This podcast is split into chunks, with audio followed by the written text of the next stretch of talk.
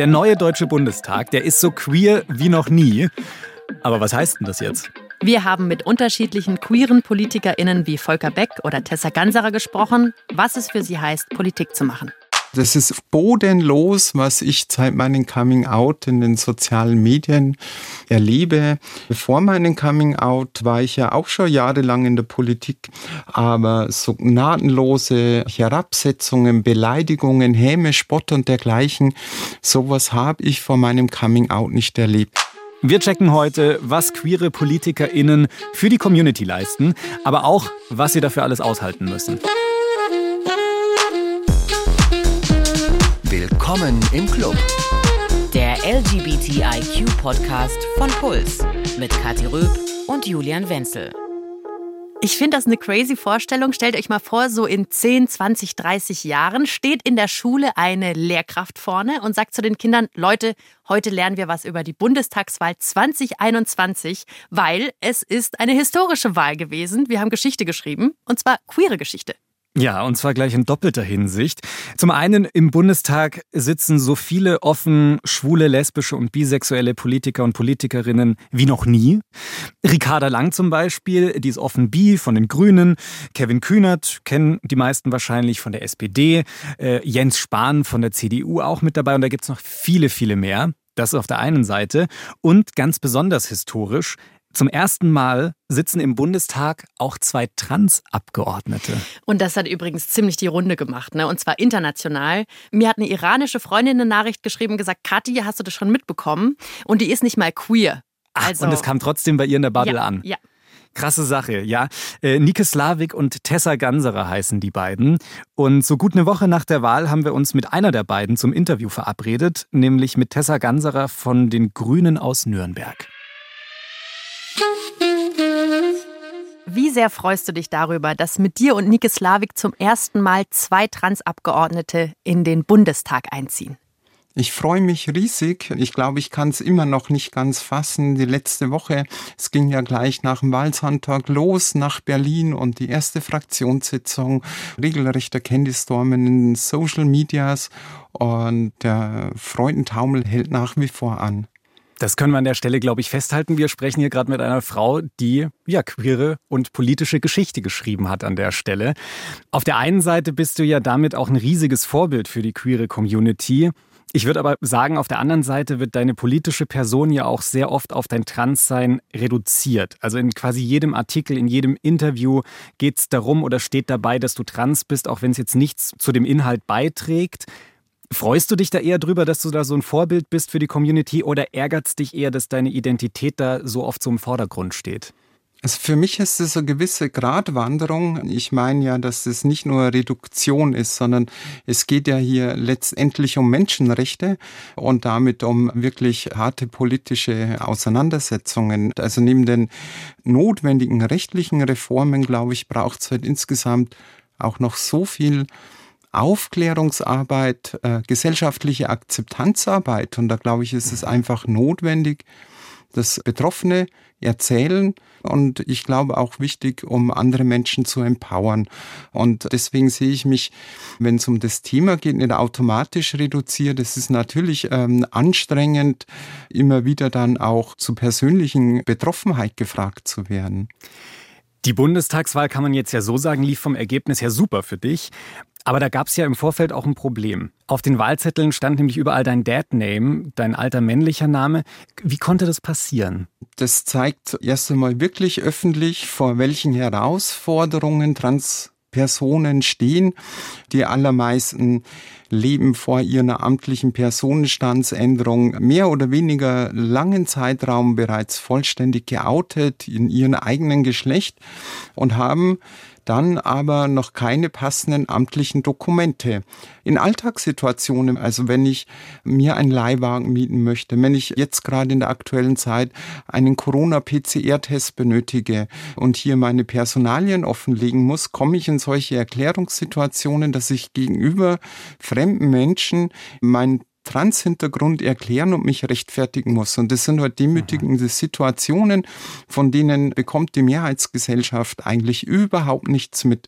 Nur mit eben meiner Kandidatur für den Deutschen Bundestag wird das nochmal deutlich. Und es ist halt einfach so, dass man als Transperson mit seinen Datennamen einfach irgendwann nicht mehr konfrontiert werden möchte. Das war für mich keine einfache und schöne Zeit vor meinem Coming Out. Und mit dieser Zeit habe ich abgeschlossen. Das ist nicht mein Name und ich würde mir lieber meine Hand abhacken, als nochmal mit einem falschen Namen zu unterschreiben. Und dementsprechend ist heute auch deswegen dringend notwendig, dass wir einfache und unbürokratische Verfahren zur amtlichen Personenstandsänderung bekommen. Und dem Date-Naming auf dem Wahlzettel, glaube ich, hat das erste Mal die breite Öffentlichkeit gesehen, welche Hürden man dann zu bewältigen bewältigen hat als Transperson, solange die amtlichen Dokumente noch nicht richtig gestellt sind. Stellvertretend hast du da, das war jetzt nichts, was dich als Politikerin ausgezeichnet hat, dass da jetzt irgendwie Probleme waren. Letztlich ist es ein Alltagsproblem, das ganz viele Transpersonen mitmachen. Ja, mir haben aber auch schon andere Menschen, nachdem das bekannt wurde, ihre persönliche Geschichte geschildert, dass sie in einer ähnlichen Situation für ein politisches Wahlamt kandidiert haben, nach dem Coming Out vor der amtlichen Personenstands Sinnesänderung und dass sie sich emotional nicht in der Lage sahen, das Ganze durchzustehen, mit ihren Datename zu kandidieren und die deswegen ihre Kandidatur zurückgezogen haben. Also das schränkt wow. dann eben auch äh, Transpersonen in solchen Phasen ein, von ihrem aktiven Wahlrecht Gebrauch zu machen. Und das sind alles die Umstände, die deutlich machen, warum es längst überfällig ist, dass wir einfache, unbürokratische Verfahren bekommen, die auch ohne eine Zwangsbegutachtung aus rauskommen. Das ist jetzt erstmal eine krasse Aussage, ne? Also Hand abhacken, wenn sie nochmal ihren Deadname verwenden muss. Und gleichzeitig zeigt es ja nochmal, wie absurd schwierig die Situation für Transpersonen in Deutschland ist. Voll. Und zweitens, wie krass auch, was sie am Ende gesagt hat, dass manche Leute nicht kandidieren, einfach nur weil sie queer sind. Also weil sie sich dem ganzen Druck und den damit verbundenen Fragen halt nicht stellen wollen absolut verständlich, also hier kein Shaming. Man hat vielleicht nicht immer auch die Kraft und die Lust dazu, so dazu zu stehen.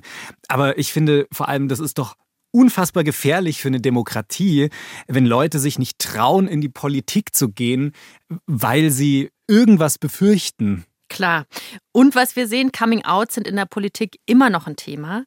Und es ist ja super traurig, weil ich meine, vor 20 Jahren gab es Klaus Wowereit schon von der SPD, der war auch sehr lange Zeit Berliner Bürgermeister und der hat gesagt, ich bin schwul und das ist auch gut so. Den Satz kennen wahrscheinlich die meisten. Ja, ja, ja. Und ich habe mir vor einiger Zeit mal so eine Rückschau im Fernsehen angeguckt von Wowereit und war wahnsinnig gerührt, als er diesen Satz rausgebracht hat.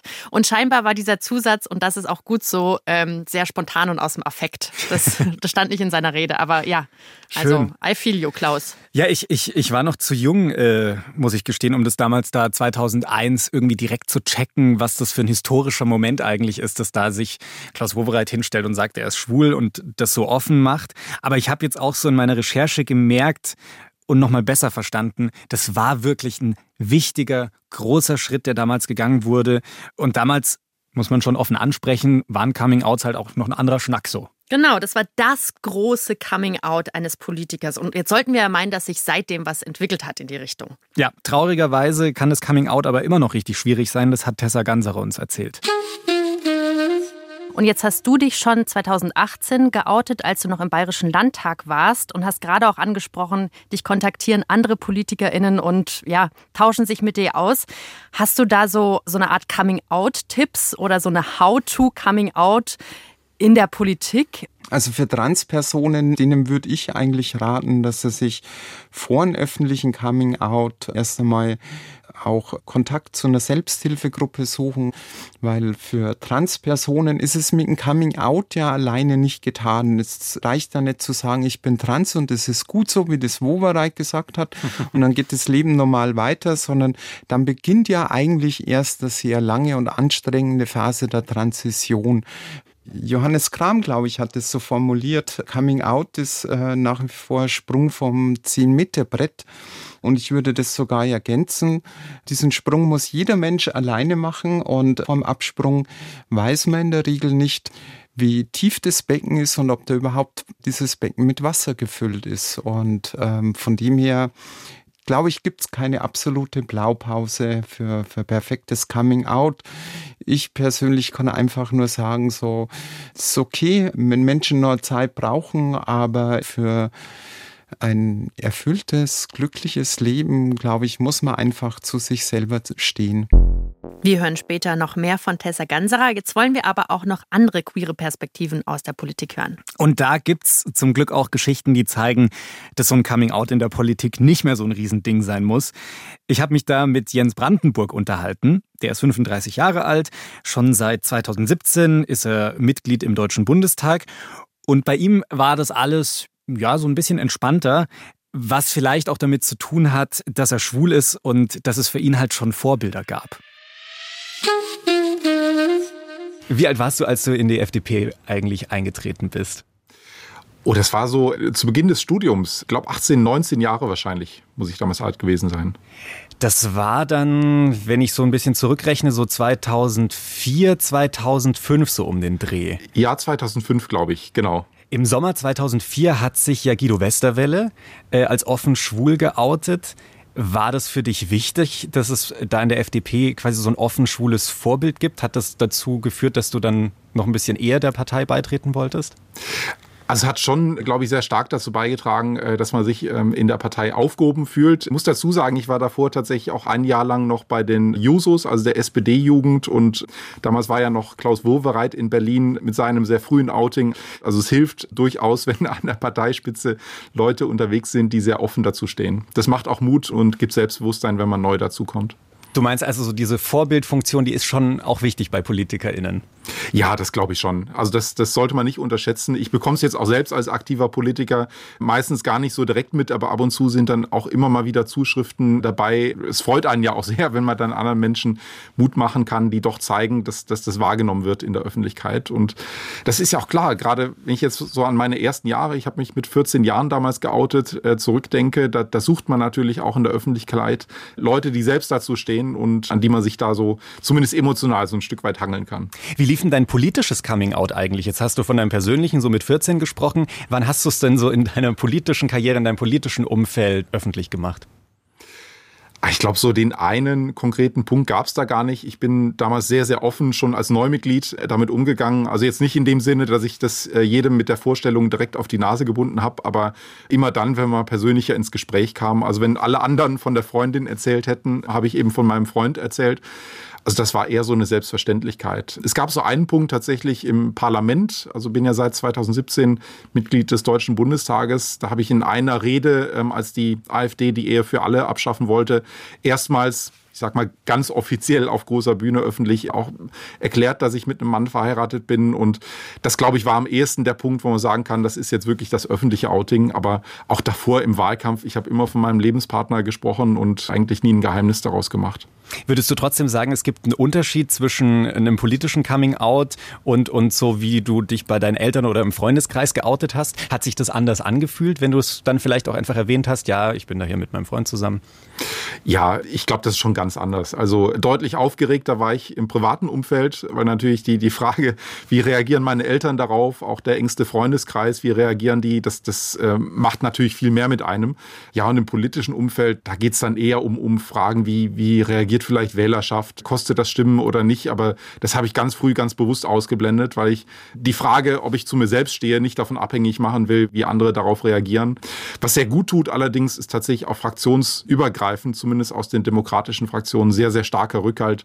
Immer dann, wenn es dann doch zu persönlichen Angriffen oder Zwischenrufen beispielsweise im Parlament gekommen ist. Also das tut wirklich gut. Dass die dann wirklich sagen, hier wird jetzt eine Grenze überschritten, hier wird jetzt bitte nicht beleidigt, das bringt ja nichts.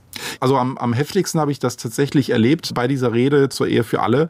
Ich war da vorne am Rednerpult, habe das gar nicht so genau mitbekommen, was da gerufen wurde, weil es einfach sehr laut wurde und habe nur gesehen, dass FDP und Grüne und auch Teile von SPD und Union auf einmal sehr lautstark äh, der AfD entgegengerufen haben und habe eigentlich danach erst von Kollegen erfahren, was da los war. Also da kamen so Reaktionen aus der AfD, das ist ekelhaft und das sieht man ja alles und so. Mhm. Anscheinend sehr spontan die Verteidigung von den anderen. Ich glaube, das macht auch denjenigen Mut, die im Deutschen Bundestag bisher nicht geoutet sind. Da gibt es ja auch eine ganze Reihe. Wie sieht denn da so die Zusammenarbeit zu queerpolitischen Themen äh, bei euch PolitikerInnen da in Berlin grundsätzlich aus? Wir haben tatsächlich in den letzten vier Jahren fraktionsübergreifend eine ganz gute queerpolitische Runde gehabt, also mit den demokratischen Fraktionen, alle außer der AfD, wo sich die QueerpolitikerInnen alle paar Wochen zum Frühstück getroffen haben. Es ist schade, dass jetzt einige nicht wiedergewählt wurden, aber das, glaube ich, war ein großer Vorteil im Vergleich zu anderen Politikbereichen, dass der fraktionsübergreifende Austausch sehr gut funktioniert hat. Und ich hoffe, dass das mit den vielen neuen jetzt in der neuen Legislaturperiode ganz genauso gelingt. Ah, das ist ja toll. Also das heißt, ihr queeren PolitikerInnen von SPD, Union, FDP, Grünen, Linke habt euch dann zusammengesetzt beim Frühstück irgendwo in Berlin und habt queerpolitische Themen besprochen. Ja, genau. Also es war wirklich persönlich immer ein sehr, sehr guter kollegialer und, und freundschaftlicher Austausch. Und das hat tatsächlich bei ein paar Stellen sehr dazu beigetragen, dass dann auch Regierungen und Opposition gemeinsam Dinge voranbringen konnten. Beispielsweise in der Umsetzung jetzt der Entschädigung der Paragraph 175 Opfer. Die Rehabilitierung auch der homosexuellen Soldaten beispielsweise, die ja jahrzehntelang dann auch dienstrechtlich verfolgt wurden und, und benachteiligt wurden. Also es gab ein paar Fortschritte, die nur dadurch möglich waren, dass man sich fraktionsübergreifend so gut abgestimmt hat. Aha. Das sind ja coole Details, dass es da so ein süßes Frühstück gab. Alle essen Croissant und trinken ein Käffchen und ja, und gucken, wie es vorangeht bei den Queerios. Wir halten halt auch zusammen. Ja, das können wir. Ich muss sagen, ich würde da wahnsinnig gerne mal dabei sitzen. Irgendwie so auch an meinem kleinen Croissant so ein bisschen ja, knabbern und lauschen. Da? Ja. ja, ob da auch ein bisschen geflirtet wird oder so, keine ja. Ahnung. Oder ob es so knallharte Politik ist, ob da Coming-out-Geschichten ausgepackt werden. Und sie verfolgen ja alle ein gemeinsames Interesse, ne? Also ob man dann wirklich immer einer Meinung ist oder ob es dann da auch wieder parteiliche Unterschiede gibt. Super Voll, spannend. sehr spannend. Ich mhm. hoffe, dass das jetzt auch in den nächsten vier Jahren im neuen Bundestag fortgeführt wird. Können wir ja in ein paar Wochen mal überprüfen, ob das noch existiert, dieser kleine Frühstücksstammtisch. wir freuen uns auch über eine Einladung. Ja, genau. Hier, hier bitte melden. Willkommen im Club at deinpuls.de. Danke. So, was wir jetzt sowohl von Tessa als auch von Jens gehört haben, ist, dass ihr eigenes Queersein auch Thema in ihrer politischen Arbeit ist. Und Jens Brandenburg hat mir da sogar erzählt, dass ihn das erst so richtig angetrieben hat, in die Politik zu gehen. Also es war schon sehr starker Antrieb. Ich glaube auch ein Grund, weshalb ich letztendlich bei den Freien Demokraten gelandet bin. Wir haben ja ein sehr, sehr individuelles Menschenbild. Also ähm, wollen ja die Selbstbestimmung des Einzelnen stärken und stellen ja immer auch die Vielfalt, nicht die großen Kollektive, sondern die Vielfalt der Einzelnen in den Vordergrund. Das hat mich sehr angesprochen, auch mit dieser persönlichen Erfahrung, was das bedeuten kann und dass man einfach leben und leben lassen soll. Ja, aber natürlich gab es immer wieder Situationen, spätestens dann, wenn man als Kandidat in die Öffentlichkeit tritt und sich die Frage stellt, wie formuliere ich das, wem sage ich das, auf welche Art und Weise, also welche Balance finde ich da auch, einerseits mein Privatleben zu schützen, man will ja auch nicht alles in der Bildzeitung dann immer stehen haben Absolut. aus dem Privatleben und andererseits halt selbstbewusst dazu zu stehen. Mhm. War es für dich schon mal von Vorteil so im Politikbetrieb, dass du offen schwul bist? Also jetzt ein politischer Vorteil würde ich nicht sagen. Natürlich, gerade in den queerpolitischen Debatten hilft es, wenn man einen persönlichen Bezug dazu hat, also viele Dinge mal selbst erlebt hat, weiß auch, was Diskriminierungserfahrungen sind. Auf der anderen Seite gibt es ja auch da immer wieder Themen. Also gerade jetzt rund um Transgeschlechtlichkeit, Intergeschlechtlichkeit beispielsweise, die ich jetzt nicht selbst erfahren habe, in die man sich aber vielleicht dann, wenn man ähnliche Erfahrungen gemacht hat, besser hineinversetzen kann. Du lebst ja mit deinem Lebenspartner in der Pfalz und nicht in der Großstadt. Würdest du sagen, queere PolitikerInnen haben es leichter oder schwerer auf dem Land? Hast du da eine Einschätzung? Oh, das ist schwer zu sagen. Also genau genommen die Kurpfalz, also die baden-württembergische Seite, das ist ganz in der Nähe von Heidelberg. Das ist natürlich eine sehr weltoffene, auch recht junge Stadt. Aber auch in meinem Wahlkreis gibt es sehr, sehr ländliche Regionen mit äh, wenigen tausend Einwohnern. Da sind manchmal schon Vorbehalte vorhanden. Das merkt man auch, dass manchmal so hinter dem Rücken so ein bisschen getuschelt wird. Aber ganz ehrlich, das gibt's überall. Und auch da habe ich eigentlich gerade in den kleinen Dörfern eigentlich sehr viel Rückhalt erfahren. Und es gab gerade erst vor wenigen Wochen eine Dorfpride in Oftersheim, ganz in der Nähe. Also mal den Ansatz zum zweiten Mal in, in diesem Jahr die großen CSDs auch in den ländlichen Raum reinzubekommen. Und das war schon eine grandiose Erfahrung, mit vielen hundert Leuten da durch ein kleines Dorf mit einem kleinen CSD auch zu laufen. Und da gab es viele, das hat man auch gesehen, gerade ältere Menschen, ähm, die so aus dem Wohnzimmerfenster oder am Straßenrand einfach mal neugierig zugeschaut haben und auch gemerkt haben, dass das ganz normale Menschen sind und die dann angefangen haben mitzufeiern. Und das sind schon tolle Erfahrungen. Oh, wie schön, Dorfpride habe ich bisher ehrlich gesagt noch gar nicht mitbekommen. Das ist ja super schön schön. Aber als du jetzt gerade von dieser Erfahrung erzählt hast, Kathi und ich waren dieses Jahr auch auf dem CSD in Nürnberg und da kann ich mich auch an eine Szene erinnern, wo zwei ältere Ladies im Fenster saßen, die erst so ein bisschen, naja, skeptisch auf die, auf die Menge, die da vorbeizieht, geguckt haben und dann aber gemerkt haben, die sind alle so gut drauf und dann hat diese gute Laune sie angesteckt. Das fand ich einen richtig schönen Moment. Ja, das finde ich ganz toll. Man hat da auch gezielt versucht, mal musikalisch alle Generationen so ein bisschen abzuholen. Das schweißt ja dann auch zusammen. Und das stelle ich mir als große Herausforderung vor. Das stimmt, ja. Ich habe aber auch so ein paar schwule Freunde, die sagen, wenn ich mich mit denen über Politik unterhalte, ach, Politik, das ist mir sowas von alles egal. Das interessiert mich irgendwie nicht. Ich weiß auch nicht, was mir das da bringen soll, was da irgendwie in Berlin gesprochen wird. Was sagst du solchen Leuten? Also ich glaube, das wird oft unterschätzt. Es gibt ja richtig viele Themen, auch in der Queerpolitik, die wirklich noch aktuell sind. Es gibt viele Leute, die mal glauben, nach der Ehe für alle ist jetzt alles getan. Aber wenn man da mal genauer reinschaut, also das transsexuellen Gesetz, was ja wirklich für die einfache Korrektur eines Geschlechtseintrags in der Geburtsurkunde immer noch verlangt, dass transgeschlechtliche Menschen mehrere äh, psychologische Gutachten durchlaufen, sich zu ihrem Masturbationsverhalten erklären müssen, welche Unterwäsche sie tragen, dann noch vors Amtsgericht müssen. Also wirklich sehr demütigende Verfahren für eine Sache, die eigentlich ohnehin eine Frage der Selbstbestimmung sein sollte. Oder das Blutspendeverbot für schwule und bisexuelle Männer, auch dafür keine wissenschaftliche Grundlage, trotzdem weiter Diskriminierungserfahrungen. Wir kämpfen mit Grünen und Linken ja gemeinsam dafür, dass auch im Grundgesetz in Artikel 3 endlich die Diskriminierung aufgrund der sexuellen Identität endlich für alle Zeiten ausgeschlossen ist, damit sich sowas wie die strafrechtliche Verfolgung von schwulen Männern nicht wiederholen kann. Das nur ein paar Beispiele übers Familienrecht bis hin zur Entwicklungspolitik. Das sind richtig viele Baustellen, die tatsächlich unser Leben im Alltag dann doch sehr betreffen. Ich habe manchmal so ein bisschen den Eindruck, dass Queerpolitik oder queerpolitische Themen auch ganz schön zäh sind. Also, dass sich das ewig zieht, bis sich da oft was verändert. Ja, das gilt aber natürlich für Demokratien generell, dass wir natürlich große Fortschritte erst dann erreichen, wenn viele Menschen überzeugt sind. Also Politik ist eben ein dickes Brett zu bohren. Das gehört auch dazu. Ähm, ich glaube, gerade deshalb ist es auch wichtig, in der Queerpolitik jetzt nicht immer nur auf die parlamentarischen Mehrheiten zu schielen, sondern immer auch zu schauen, gerade bei aktuellen Themen rund um geschlechtliche Identität beispielsweise, dass man auch einen Großteil der Gesellschaft mitnimmt und öffentlich mehr darüber spricht, worum es eigentlich geht. Weil wenn das Verständnis in der Bevölkerung für bestimmte äh, Veränderungen nicht da ist. Das sehen wir in der Diskussion aktuell beispielsweise um die Gender-Sternchen. Mhm. Ähm, sehr emotionale Diskussion. Dann wird es schwierig, das nur in Parlamenten und, und, Ministerien zu entscheiden. Also ich würde generell dafür plädieren, solche ähm, Diskussionen sehr viel öffentlicher zu führen. Aber wie lange sich das manchmal zieht, ne? Hattest du auch gesagt. Das haben wir bei der Ehe für alle gemerkt. Das hat ja ewig lange gedauert, bis die dann kam 2017. Und das zeigt auch mal wieder, es ist halt wahnsinnig wichtig, dass PolitikerInnen da am Ball bleiben und sich dafür einsetzen, wenn solche Fragen vorangehen sollen. Ja, und ein Politiker, der sich ja besonders für diese Ehe für alle eingesetzt hat, das ist Volker Beck, auch von den Grünen. Den Namen kennen vielleicht nicht alle von euch. Der ist jetzt auch schon seit vier Jahren nicht mehr im Bundestag. Aber ich würde mich jetzt mal an der Stelle weit aus dem Fenster lehnen und behaupten, ohne ihn, wenn er nicht so lange politisch aktiv im Bundestag gewesen wäre, gäbe es heute nicht die Ehe für alle. Ich glaube, da können wir uns schon bei ihm groß bedanken.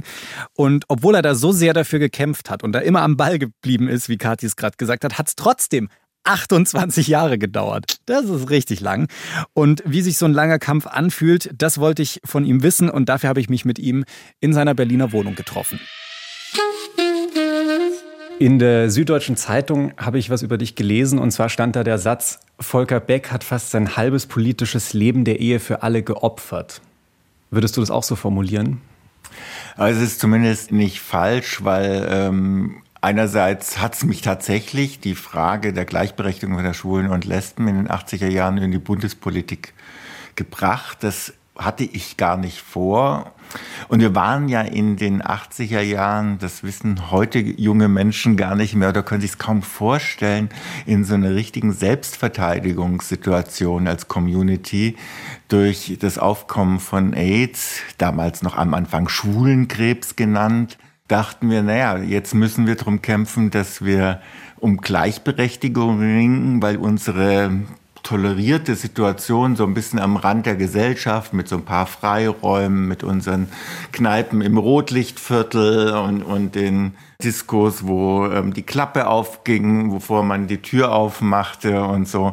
Das reicht nicht aus, das ist eine prekäre Situation. Und tatsächlich, ja, dadurch hat es mich in die Bundespolitik verschlagen. Und in der Tat ist eigentlich die Frage der Öffnung der Ehe ist eigentlich die Frage nach der Stellung der homosexuellen Existenz in der bürgerlichen Gesellschaft. Für mich ist dein Name so wie kein anderer mit der Ehe für alle verknüpft, ehrlich gesagt.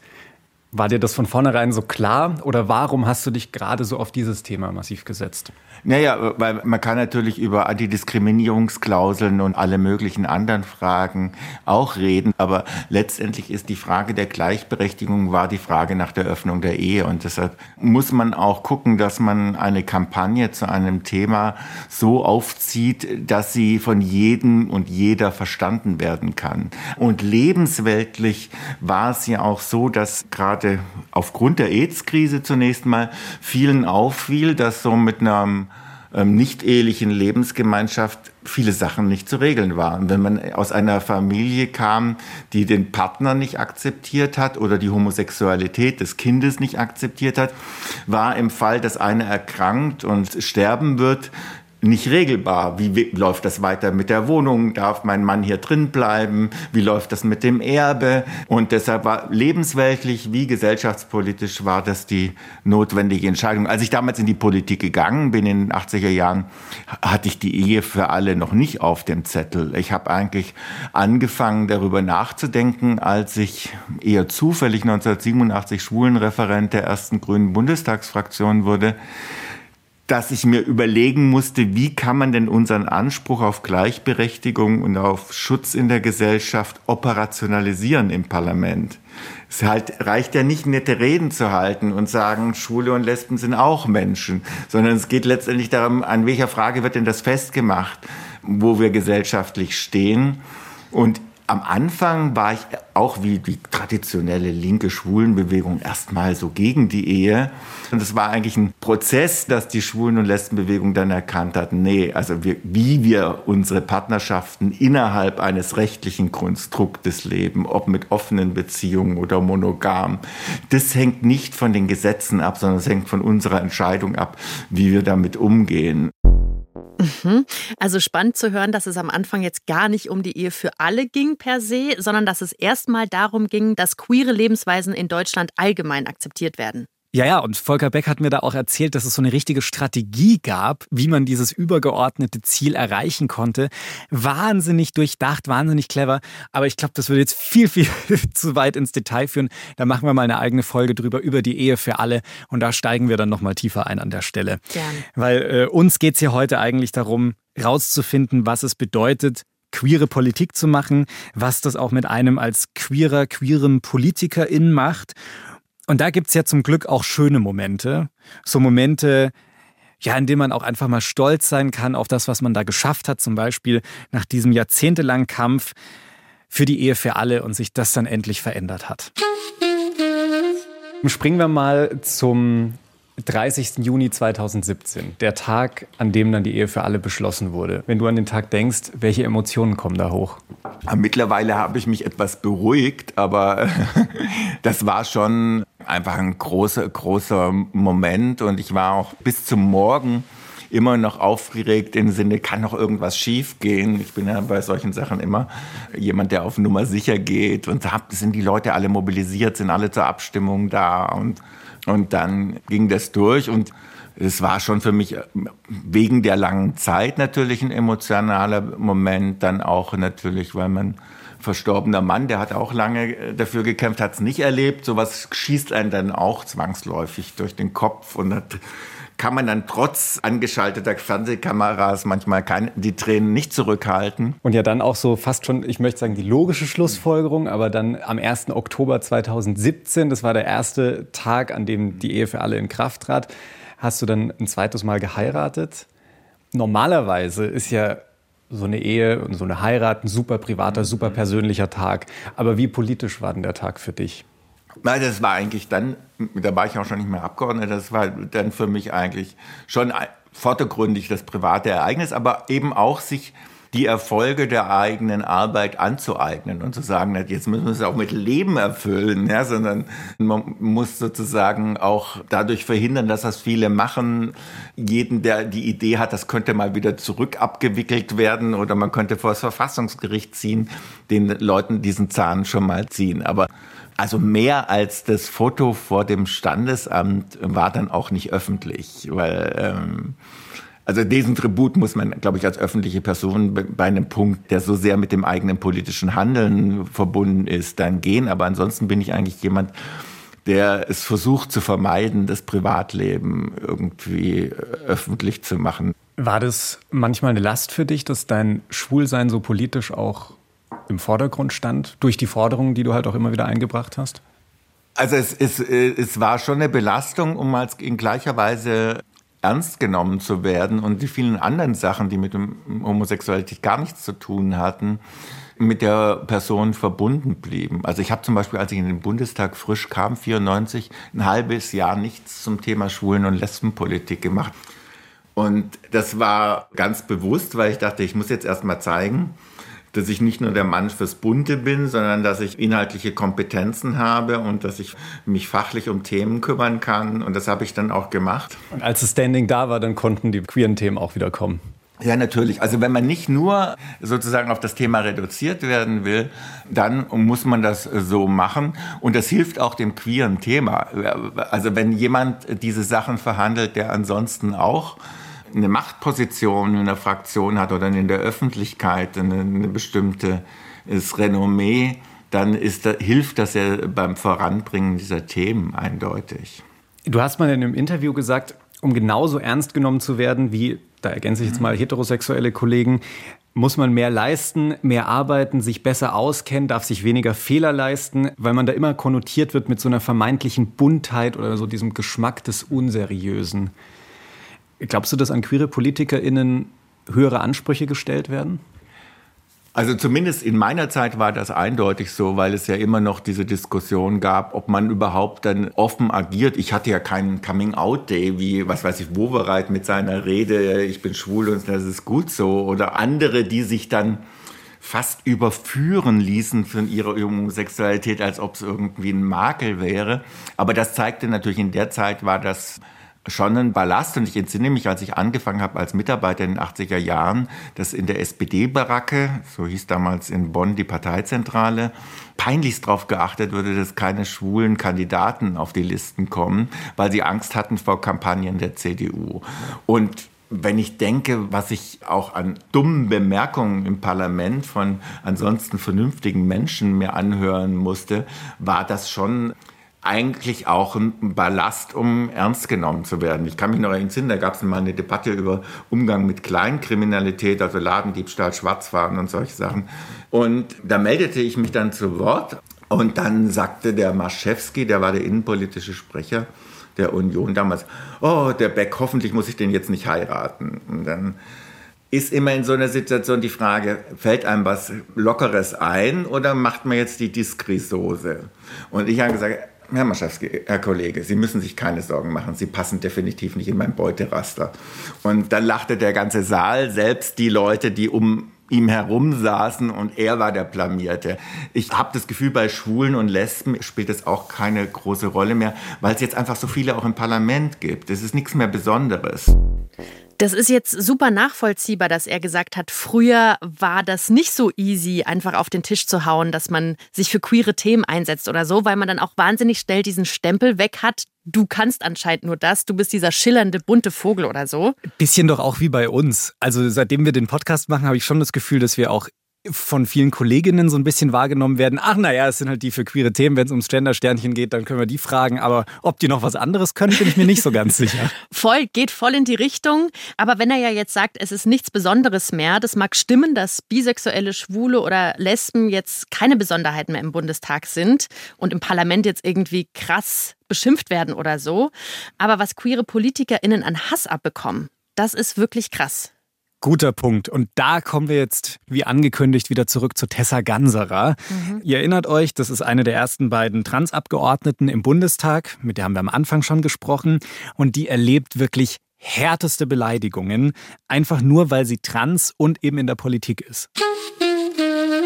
Also das, das ist bodenlos, was ich seit meinem Coming Out in den sozialen Medien erlebe. Ich habe vor meinem Coming Out, war ich ja auch schon jahrelang in der Politik. Und da kam es schon einmal vor, dass Menschen mit meinen politischen Forderungen nicht einverstanden waren, dass sie mir auch in einem unhöflichen Ton meine Kompetenz abgesprochen haben. Aber so gnadenlose Herabsetzungen, Beleidigungen, Häme, Spott und dergleichen, so sowas habe ich vor meinem Coming Out nicht erlebt. Wie reagierst du auf sowas, wenn du sowas liest? Also ich habe jetzt gerade vor der Bundestagswahl mit zunehmender Berichterstattung werden die Attacken heute häufiger und ähm, da habe ich angefangen, zum Teil die Kommentarfunktion einfach auszuschalten, weil ich da nicht hinterherkomme, was mich persönlich erreicht und was offensichtlich strafrechtlich relevant ist, bringe ich dann auch konsequent zur Anzeige.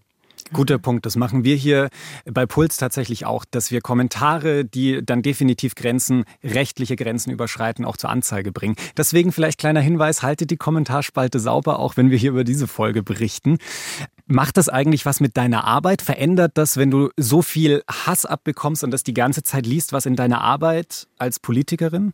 Also ich versuche mich davon abzugrenzen. Das heißt für mich halt, dass ich äh, meine Social-Media-Kanäle nicht einfach rund um die Uhr im Auge habe, dass ich mich sozusagen ein emotionales Schutzschild ähm, vor mir aufbaue und mit der bewussten Einstellung äh, die Profile öffne, dass ich mir sage, dann schauen wir mal, ob hier jemand offensichtlich um eine Strafanzeige bettelt und äh, dann bin ich als freundlicher Mensch äh, dann auch gerne bereit, diese Strafanzeige zu stellen. Mit dieser Einstellung geht's, äh, damit kann man dann umgehen, aber man braucht da ein emotionales Schutzschild, das man aufbauen muss und darf das nicht äh, persönlich nehmen. Interessanterweise hattest du indirekt auch was mit unserem am häufigsten und am heftigsten diskutiertesten Post auf Instagram zu tun. Und zwar haben wir da berichtet über einen queeren Badetag, der in Nürnberg geplant ist. Mhm. Das ist ein Antrag, den du mit unterstützt hast. Da geht es quasi darum, dass einmal im Quartal in einem Schwimmbad für eine gewisse Zeit trans nicht-binäre Interpersonen ins Schwimmbad gehen können und da einen Safe Space haben für diese Zeit. Und da ging's sowas von drunter ab. Ganz oft kam da unter diesem Post, wozu brauchen die das? Die sollen doch einfach normal ins Schwimmbad gehen mit allen anderen. Und es kam auch sehr viel von queeren Leuten, was mich dann immer wieder überrascht, wie viel Unverständnis da auch aus der eigenen Community kommt. Und da habe ich mich so ein bisschen gefragt, ja, wie schwer ist es eigentlich, queere Politik allen verständlich zu machen? Weil ich hatte da so das Gefühl bei dem Post, oh, es ist wahnsinnig viel Erklärarbeit, weil die Leute ihre Scheuklappen aufhaben und mal kurz nicht über ihren Tellerrand hinausdenken wollen.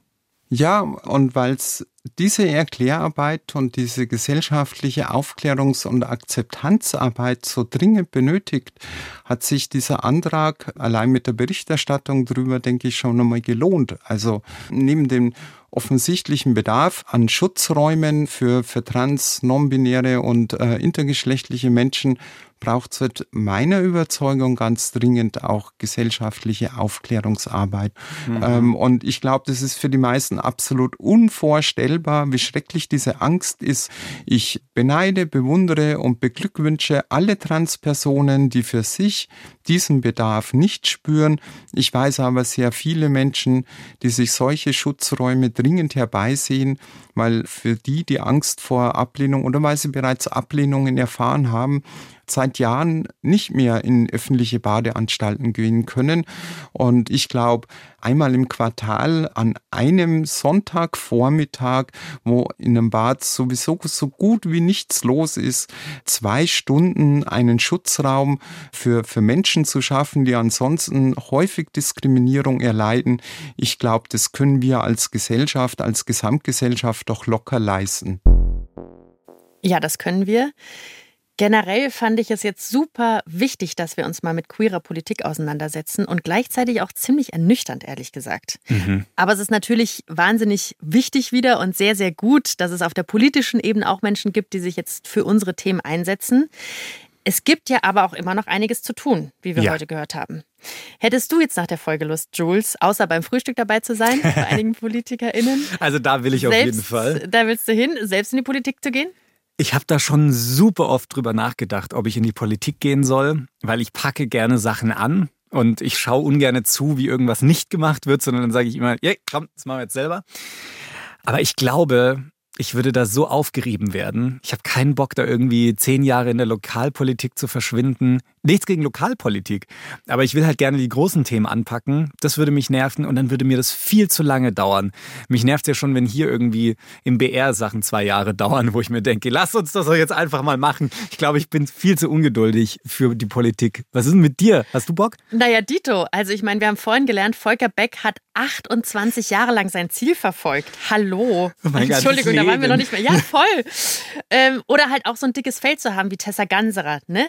Also ich meine, wir werden schon auch manchmal zur Zielscheibe auf Social Media oder so und bekommen ein paar hässliche Kommentare, aber das so 24-7 auf dem Niveau sozusagen sehr, sehr großer Respekt und ich könnte es nicht. Wir sind jetzt, glaube ich, kein gutes Beispiel und machen keine Werbung dafür. Geht in die Politik. Lasst das es könnt sein. ihr gerne machen.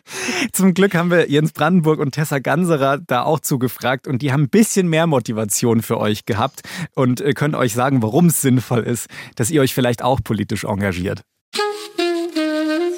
Also ich kann nur alle Menschen ermutigen, dass sie sich engagieren, dass sie sich für ihre Rechte einsetzen. Das muss nicht unbedingt jetzt in einer Partei sein. Es gibt vielfältige Möglichkeiten, aktiv zu werden. Manchen Menschen liegt es vielleicht eher, sich in einem Verein zu engagieren, ehrenamtlich aktiv zu sein und andere wollen es dann lieber auch in einem politischen Diskurs. Also da kann ich nur appellieren, dass sich Menschen auch für, für ihre Ziele, ihre Ideale engagieren und einsetzen.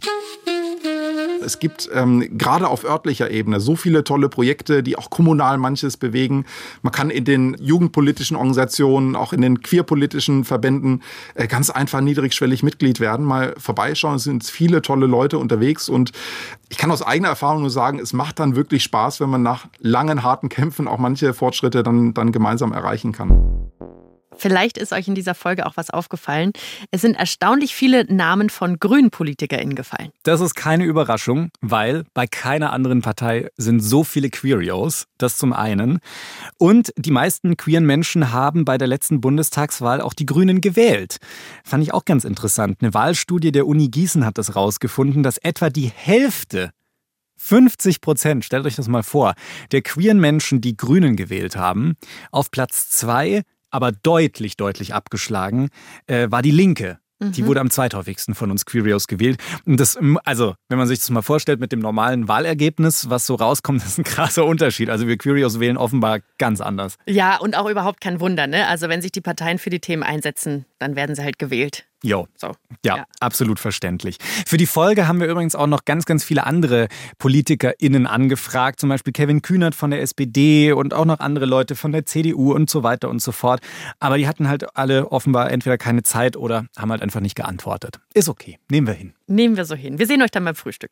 genau. Vielen Dank, dass ihr euch die Folge angehört habt und em- empfehlt unseren Podcast gerne weiter und lasst uns eine Bewertung da. Wir freuen uns, wenn unser Club ein bisschen größer wird. Nächste Woche kommt dann wieder eine neue Folge. Bis dahin. Bis dann. Tschö. Redaktion Mila Hahner, Julian Wenzel und Marion Lichtenauer. Produktion Christoph Brandner und Christoph Tampe. Sounddesign Benedikt Wiesmeier und Enno Rangnick. Grafik Christopher Roos van Rosen, Max Fesel und Fabian Stoffers.